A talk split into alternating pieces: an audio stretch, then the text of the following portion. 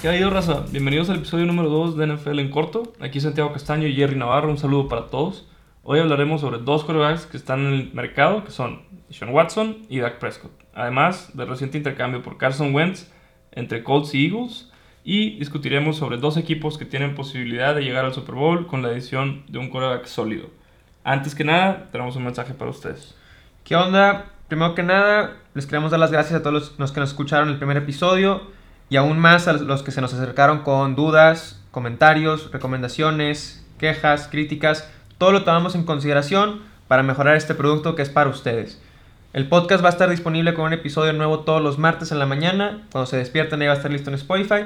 E igualmente, les dejamos en la description nuestra cuenta de Instagram por el cual pueden interactuar con nosotros. Vamos a publicar las noticias más relevantes, vamos a adelantar temas del siguiente episodio y en los stories van a poder participar en encuestas y cajas de comentarios donde pueden dar sus opiniones y sus preguntas o sugerencias para los siguientes episodios.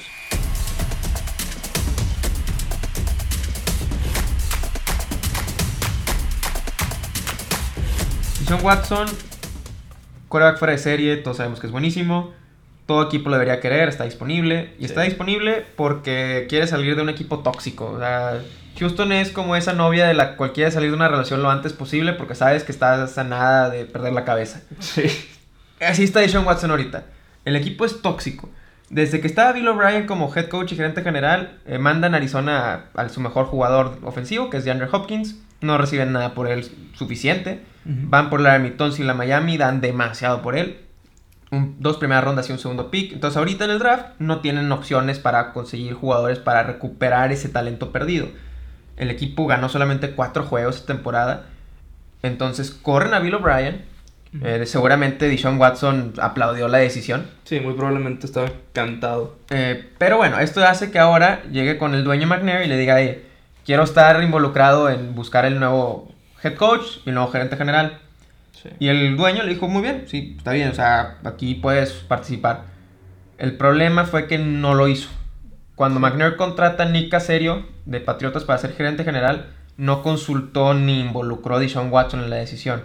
Entonces, esto hace que Deshaun se enoje, pone la línea y dice, ya me quiero ir. O sea, no me consultaste, estoy perdiendo mi carrera aquí. Sí, rompió la confianza entre el coreback y el dueño. Sí. Y sin un gerente general y un coach, pues no, no hay manera de, de mantener la confianza. O sea, simplemente ya se quiere ir de ella. Y ha visto cómo el equipo o sea, realmente se ha desmoronado. ¿Cómo fue lo que dijo eh, Andrew Johnson en Andrew Twitter? Johnson comentó que los Houston Texans eh, acostumbran desperdiciar la carrera de sus mejores jugadores. Y de hecho, pues JJ Watt no ganó un Super Bowl. Ya lo corrieron. Ya lo corrieron. Y cuando Andre Johnson, siendo el mejor jugador en la historia del equipo, lo dice, Sean Watson lo va a escuchar. O sea, sí, Sí. va a tomar en consideración esa opinión, es demasiado importante. Sí. Entonces, bueno, ¿qué pasa después?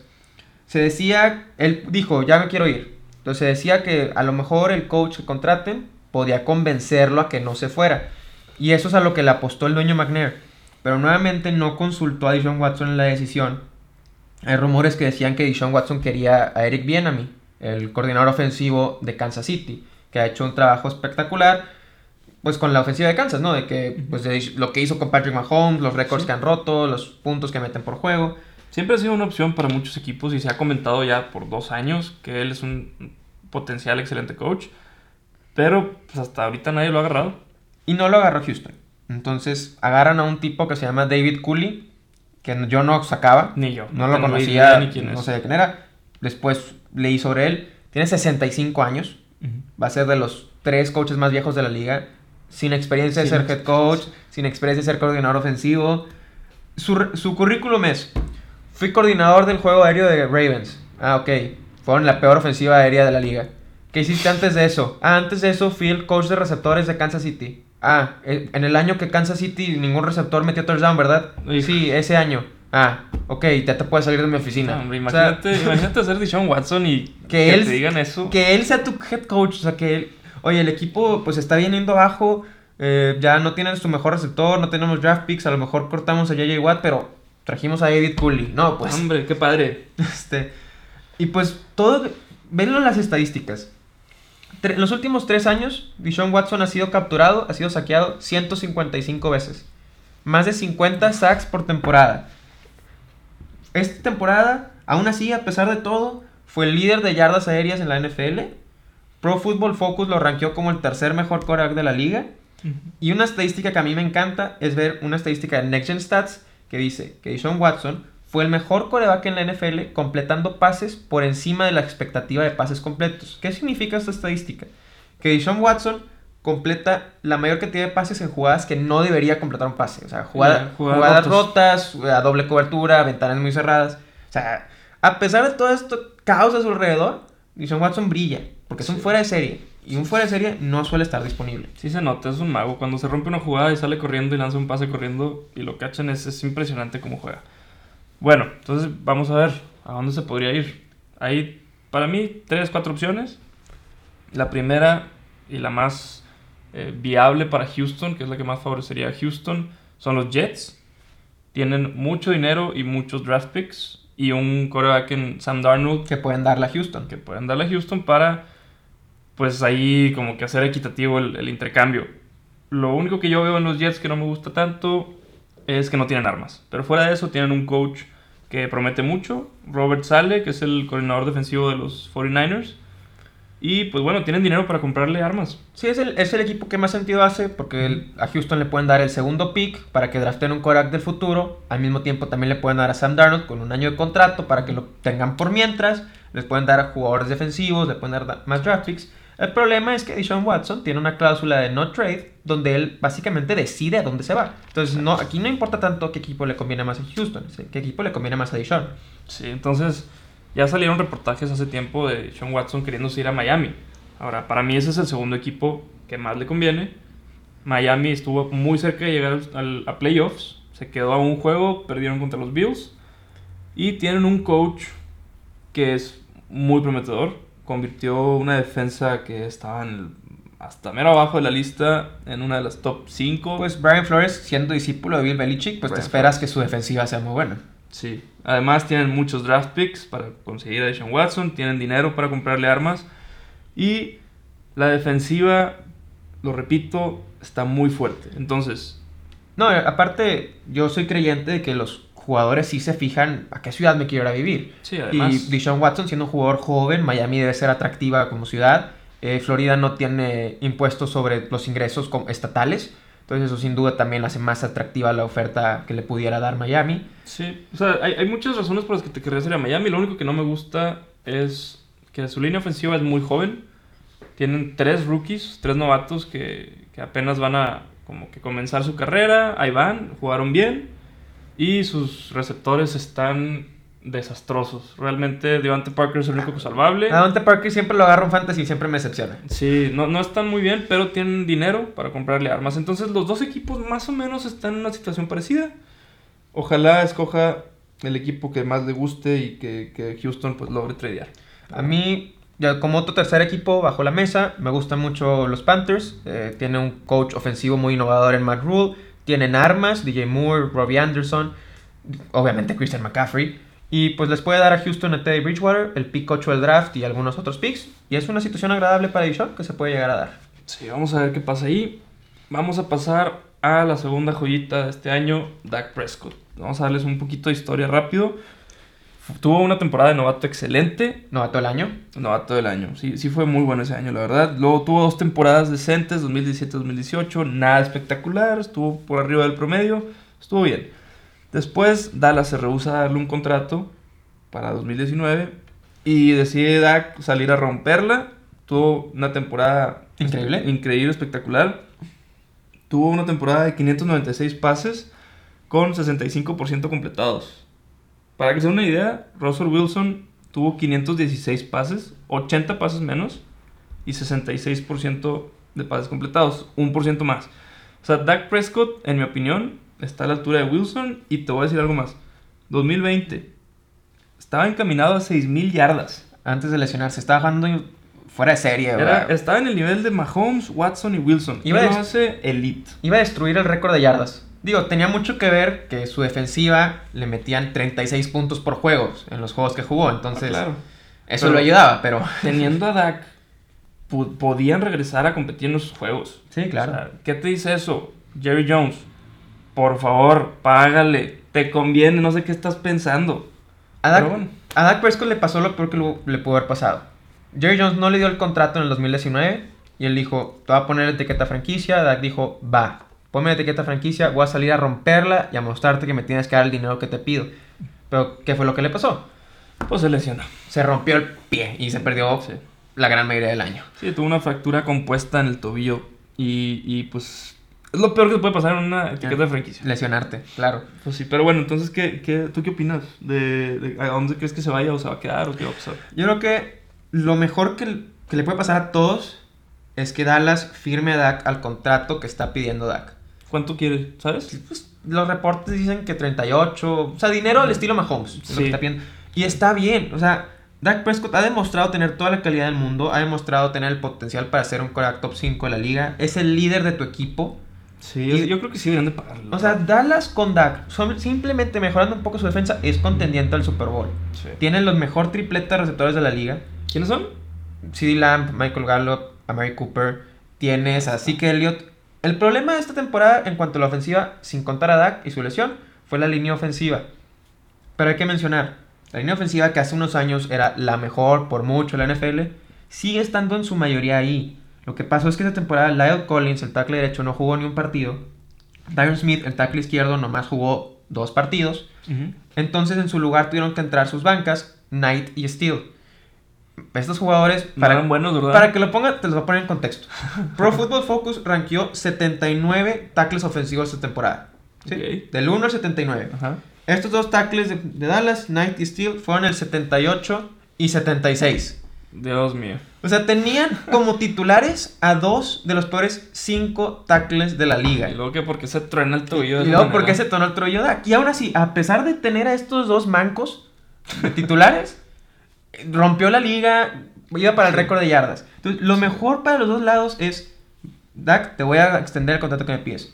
¿Qué Ujú. creo que va a pasar? Es otra historia. Yo creo que ya Jay Jones no lo va a firmar a lo que pide, porque si no ya lo hubiera hecho. O sea, nada, Sí. nada va a pasar de aquí a menos de un mes para que Jerry Jones sí cambie de, de decisión y diga, te voy a firmar. Sí, ya están metiendo los papeles de divorcio. Ya, ya no Sí, se ya, quieren, ya, ya, bye.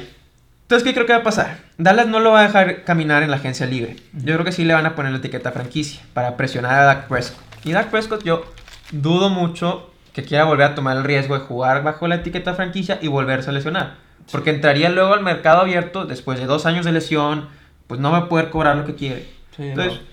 Yo creo que lo que va a pasar es le van a poner la etiqueta franquicia, se van a comprar un poco más de tiempo para negociar y en caso de que no se dé ese acuerdo a largo plazo, lo van a tradear. Y si lo tradean, le pido a Jesucristo que sea a San Francisco. Lo mejor para los dos equipos. Imagínate a Dak Prescott yéndose a San Francisco. Ahorita hablamos de por qué le hace sentido Dallas, pero se mete a esa ofensiva con George Kittle, con Brandon Ayuk, los corredores, la corredores. ofensiva, y Kyle Shanahan que hizo de Matt Ryan un MVP. Sí, Kyle Shanahan ahí es la pieza clave, ¿no? Yo creo Llevó que a- tiene una ofensiva. Llevó a Jimmy Garoppolo al Super Bowl. O sea, es, Sí. es un genio. Con Dak van a romper la liga. Serían contendientes inmediatos al Super Bowl como favoritos de la NFC. Sí, hay que considerar otra vez. Tienes que recalcar. Dak Prescott tiene números de nivel Élite. Watson, nivel Wilson. O sea, es un coreback que no sé por qué no le están poniendo tanta atención como a Sean Watson. Es O impresionante. sea, San Francisco tiene, tiene las armas. Tiene el suficiente cap space, especialmente si mandan a Jimmy Garoppolo en el trade de regreso a, a Dallas. Entonces, para San Francisco hace todo el sentido del mundo. Para Dallas también. Necesitas si no vas a quedarte con Dak Prescott, necesitas llevarte algo a cambio de él. Sí. San Francisco, como mencionamos, te puede dar Jimmy Garoppolo, te puede dar un pick de esta ronda en el draft, tienen un pick dentro de la, ahí en el rango del 10 al 15, el siguiente año te pueden dar también otro pick, entonces sales recompensado con jugadores novatos y te pueden dar a Jimmy Garoppolo. Jimmy Garoppolo es lo suficientemente bueno para liderar este equipo, no es Andy Dalton, ¿sí? No, pero tampoco es Dak. Entonces ahí tienes que considerar. O sea, Estoy de, estoy de acuerdo que no es Dak, pero es lo suficientemente bueno para explotar las habilidades de sus armas. Él sí le va a poder mandar los pases que pueden atrapar a Mary Cooper y Michael Gallup, CD Lamb. Sí que Elliot no tendría la caja llena de 8 jugadores todos los partidos como lo tenía con, con Andy Dalton. ujú. Y lo mejor de Jimmy Garoppolo es que su contrato nomás estás obligado a tenerlo un año. Te quedas con él un año, te gusta, no te gusta, ok. Si no te gusta, lo puedes cortar. Con penalización de un millón de dólares nada más. Pues sí. Y eh, puedes usar esos picks extras de San Francisco. ¿Sabes qué? O sea, Dallas tiene un pick alto este draft. Si San Francisco le da el suyo, fácilmente puede moverse arriba. Ya sabemos cómo a Jerry Jones le gustan las estrellitas. Sí. Y puede ir a agarrar a Zach Wilson, puede ir a agarrar a Justin Fields perfectamente. Y teniendo Jimmy Garoppolo un año para dejar al otro en la banca. O sea, hay una pregunta rápida antes de cambiar de, de tema. ¿Tú qué prefieres? Si eres Jerry Jones, un draft con Fields, Wilson y Trevor Lawrence, o Dak Prescott ya comprobado, listo para jugar. Yo preferiría a Dak Prescott. Yo porque mi equipo lo ama, porque ya demostró su talento. Pero yo creo que ya es irreparable lo que tiene. El daño. Yo Sí. creo que ya, ya nomás estamos esperando que se dé la noticia que nos sacar en Dallas. Pues sí. Pero, Jerry Jones, si escuchas este episodio, por favor, firma a Dak Prescott. Los aficionados queremos ver a Dak en Dallas. Lo hace, la- hace la liga más divertida. Pero si de plano no se puede, háblale a San Francisco. Entonces ahora sí, esta semana tuvimos una notición. Carson Wentz se fue a los Colts y de regreso los Colts le dieron a los Eagles un third round pick en 2021 y un second round pick en 2022 con condición de que si Carson Wentz juega el 75% de los snaps o 70% snaps, me refiero a jugadas, o 70% de las jugadas y llegan a playoffs, ese segundo round se convierte en first. Entonces, ¿qué opinamos aquí? ¿Qué pasó? ¿Cómo lo ves? La mayoría de las personas ya están diciendo que Indianapolis ganó el trade, que Indianapolis le robó a Filadelfia, y yo estoy de acuerdo con ellos. O sea, no puedes dar pues, a un coreback. A lo mejor Filadelfia ya no lo ve como titular, sí. pero el talento está ahí, el potencial está ahí, no lo puedes dar tan barato. O sea, Sí, second y third, ni siquiera el mismo año. Sí, no, yo siento que Filadelfia ya nada más quería deshacerse del contrato, pero ni eso. Van a pagar una, una multa del cap space de como 30 millones 33, de dólares 33 Sí. millones de dólares en, en 2021. por un jugador que no vas a tener en tu equipo. Sí. Entonces, Indianapolis ganó este trade, ganaron por lo poco que dieron, ganaron por el poco riesgo que tienen. Porque Carson Wentz ahora siendo jugador de Indianapolis, después de este año, lo pueden cortar fácilmente sin ninguna multa salarial. Órale. O sea, después de este año, le quedan todavía tres años de contrato a Carson Wentz, donde va a tener ahí el, si juego mal me van a cortar, si juego mal me van a cortar. Entonces va a tener esa motivación. Y aparte está de regreso con Frank Reich. Frank Reich, para el que no sepa, fue el coordinador ofensivo de Filadelfia antes de ser coach en Indianapolis. Y fue el coordinador ofensivo, Ahorita es el head coach de los Colts. ahorita es el head coach de los Colts. Ok. Y fue el coordinador ofensivo de Filadelfia cuando Carson Wentz tuvo su temporada en sueño, en su segundo año, Ujú. antes de que se rompiera la ACL. Fue la vez que llegaron al Super Bowl. La vez que llegaron al Super Bowl y Nick Foles le ganó a Tom Brady. Claro. Pero bueno, ¿por qué creo que Carson Wentz iba a funcionar en Indianapolis? Vamos a empezar lo más obvio, la línea ofensiva. Sí. La línea ofensiva de Indianapolis es de las mejores de la liga.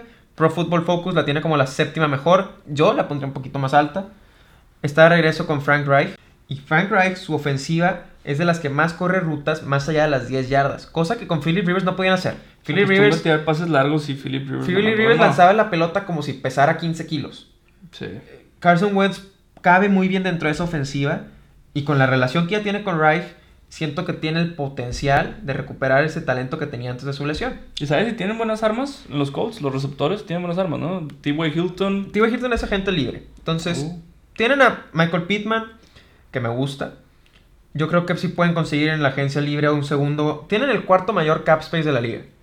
Entonces, fácilmente pueden buscar a un Julius Smith Schuster, a un Kenny Golladay, a Corey Davis. Sí, algo, algo para darle más armas a, a Carson Wentz. Entonces yo creo que realmente es una situación perfecta para Carson Wentz para recuperar ese nivel. O bueno, si quieres tú dime si tienes alguna opinión contraria. No, yo creo que si algo va a salir de ahí es la respuesta a si Carson Wentz es o no es bueno. No hay manera de, de repetir los resultados que dio hace unos años, más que con Frank Reich y el la misma ofensiva con un equipo muy parecido. Sí. Entonces, ojalá resulte como él quiere, porque si no, pone en riesgo la carrera de Frank Reich y la de él mismo. O sea, Frank- ahí, ahí el coach se, Se, está arriesgando, el coach está arriesgando. Pero Sí. volteando la tortilla, ¿qué onda con Filadelfia ahora? Pues Filadelfia, en mi opinión, perdió el trade eh, por dos razones en específico. El, el intercambio y, y ganarle a ese intercambio depende de que Carson Wentz juegue bien. ¿Qué significa eso? Si juega bien, cambian el segundo por un primero en, en cuanto a picks del draft. Ok, Pero si juega de esa manera, entonces ¿para qué? Otro día Sí. o sea, perdiste un coreback y ya. Hasta ganando sales perdiendo. Exacto. Eh, por otro lado, igual, lo que ya comentamos, los 33 millones de dólares que perdió eh, Filadelfia mandando Carson a Colts. Eso te quita armas, te quita posibilidades de Sí, o sea, mejorar, o, a- simplemente tienen a Jalen Hurts. Ahora, ¿qué le hace Jalen Hurts? Exacto. Y hablando, y hablando de Jalen Hurts, ¿cuál es su. ¿Cómo lo ves en el fantasy? Ahora que es el titular. Según yo lo va a ir bien. Yo creo que con eso que corre mucho, corre, tiene un promedio de 65 yardas por juego corriendo. Y normalmente, por lo que tengo entendido, los últimos 10 años, si un quarterback corre por más de 600 yardas en una temporada, queda en el top 10. Entonces, en mi opinión, sí lo agarraría, pero no me iría con las superestrellas. Simplemente me esperaría a los últimos rounds del draft. Y Tiene mucho upside. Sí tiene mucho upside, pero pues igual Eagles no es un equipo con armas espectaculares. Entonces me iría más que nada para tenerlo. Puede llegar, a dar los, puede llegar a dar los puntos que daba Kyler Murray. No creo, Kyler Murray corre y luego pasa. Y es buenísimo en los dos. Pero corre y corre y corre. Pero bueno. Según yo lo voy a ir bien. En fin. Del otro lado, Carson Wentz. Carson Wentz, ya ahorita lo vemos como lo malo que fue esta temporada, pero hay que recordar que con Frank Reich, en ese año espectacular, fue el tercer mejor coreback en Fantasy Points por juego, que se lesionó al final de la temporada. Con Frank Reich era el segundo coreback que más pases largos, o sea, de más de 20 yardas lanzaba. Es una ofensiva que tiene armas, tiene juego terrestre, tiene línea ofensiva. Entonces yo veo a Carson Wentz como un coreback de esos que vas a agarrar de banca, un mid, Ujú. two tier. O sea, vas a agarrar de banca, lo puedes agarrar de atrás de Tom Brady, lo puedes agarrar atrás de Aaron Rodgers y puedes capitalizar en una buena oportunidad.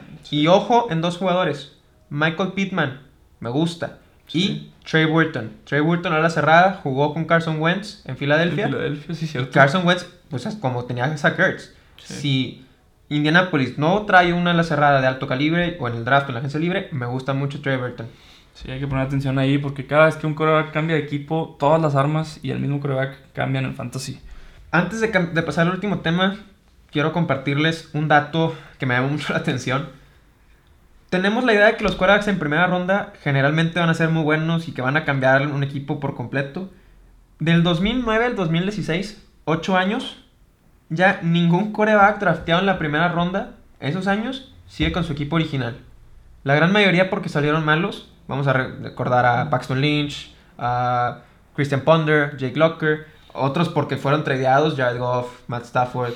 Entonces, yo quiero eh, que, que la gente no se vaya con esa finta de que los quarterbacks de first round son garantía. Sí, No ha variado mucho y por eso mismo estamos comentado, comentando que, que esperar conseguir un coreback en el draft y lanzar a Dak Prescott a otro equipo puede salirle mal a, Jerry Jones. No, no. A Jerry Jones nada nunca le sale mal. Nada más llevan desde el 96 sin ganar un Super Bowl, pero no es porque le salgan cosas mal a Jerry Jones.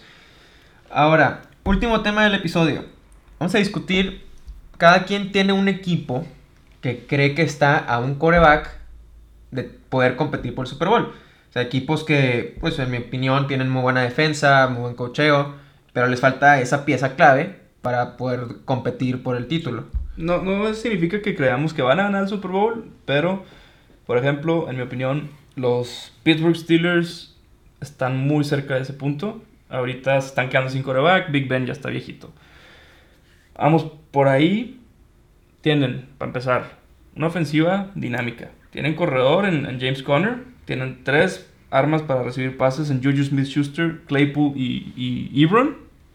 Y además, para mí, Steelers siempre ha sido un equipo con una cultura sólida. Tomlin ya lleva ahí muchísimos años. Y un coreback se podía adaptar rápido, tomar el playbook y lanzar esta ofensiva a un punto donde Big Ben ya no pudo. Además, entonces, la defensiva como, con, con el talento como la que tiene Steelers, TJ Watt, Minka Fitzpatrick, Cameron Hayward, es una defensiva que ya está plasmada como una de las mejores de la liga. Entonces, podemos esperar ahí que un jugador como Sam Darnold llegue, tome el playbook, agarre la ofensiva y para adelante. Ya estarían casi listos para llegar al Super Bowl o por lo menos a los altos mandos de los playoffs. No lo sé, a lo mejor eh, hay un problema ahí que no estamos viendo, pero empezaron la temporada invictos. No sé qué pasó al final, pero estaban como el mejor equipo de toda la liga a las primeras semanas. Mira, eh, yo tengo dos críticas con Steelers. Dos razones por las que no creo que el equipo pueda competir por un Super Bowl pronto. Primera es el tema del dinero, el cap space. Steelers para la siguiente temporada están 14 millones de dólares abajo del cap. O sea, tienen que liberar dinero.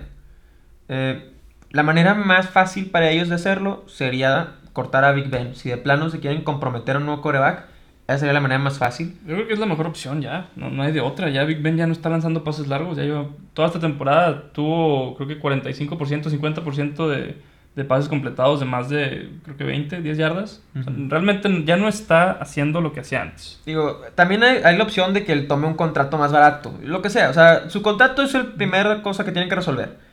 Pero incluso, aunque se deshagan de él por completo y se ahorren 19 millones de dólares, solo estarían 5 millones de dólares arriba. Con eso no sé si te alcanza a firmar a Juju, que es agente libre, a Bot Dupree. ¿sabes? O sea, no sé qué van a hacer con ese tema. Sí, hay cuestiones ahí delicadas. Y la otra es la cultura, este, que tú mencionaste, pero yo no estoy de acuerdo. O sea, tienes a Yuyu y sus compas bailando en los vestidores, grabando TikToks, eh, yendo al Sí. logo de los estadios a bailecitos.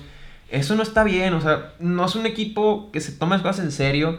Decíamos que el problema eran Antonio Brown y Le'Veon Bell antes, pues ahora, pues ¿quién es el problema? Es Mike Tomlin, que no tiene mano dura. Es que Big Ben, o sea, no tienen un coreback que lidera el equipo a los jóvenes. Sí, ahí hay de dos. Yo creo que Tomlin debería de ejercer un poquito más de disciplina. Ahora, yo, yo también puede ser que Tomlin no considere eso poca disciplina.